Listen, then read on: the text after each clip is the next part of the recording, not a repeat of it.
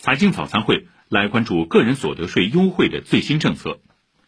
昨天召开的国务院常务会议决定，延续实施部分个人所得税优惠政策。会议决定将全年一次性奖金不并入当月工资薪金所得，实施按月单独计税的政策延至二零二三年底。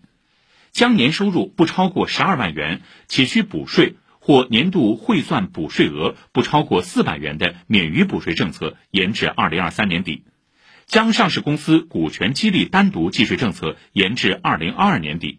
这些政策一年可减税一千一百亿元。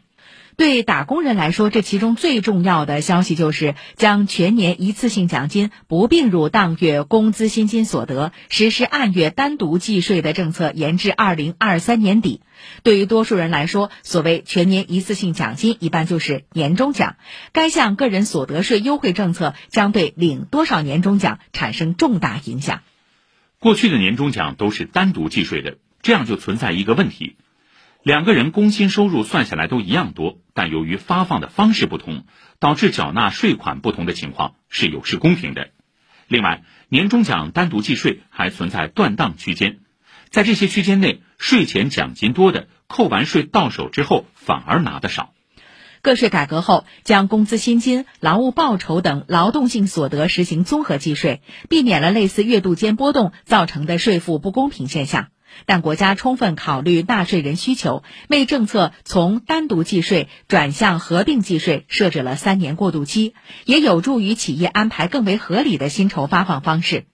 国务院常务会议的最新政策，单独计税优惠将再延续两年，这也就意味着员工有了额外两年二选一的机会，即哪种方式纳税更少就选哪种。那么两种计税方式相差多大呢？不同的计税方式相差可能有上万元。对于工资高于年终奖的人来说，以一位年应纳税所得额十五万元的个人为例，假设他的年终奖为三万元，如果合并计税，他最终拿到手的年终奖将是二点四万元；而如果单独计税，这三万元年终奖他最终拿到手将是二点九一万元。而对于年终奖高于工资的人来说，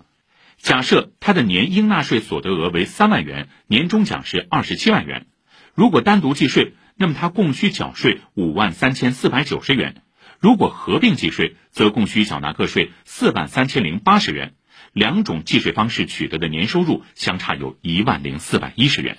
总结一下，就是单独计税对于工资高于年终奖的员工更友好，合并计税则对于年终奖较多的员工更友好。所以拿到年终奖了以后，大家可以好好来算一算，究竟选择哪种方式来缴税。好，以上是今天的财经早餐会。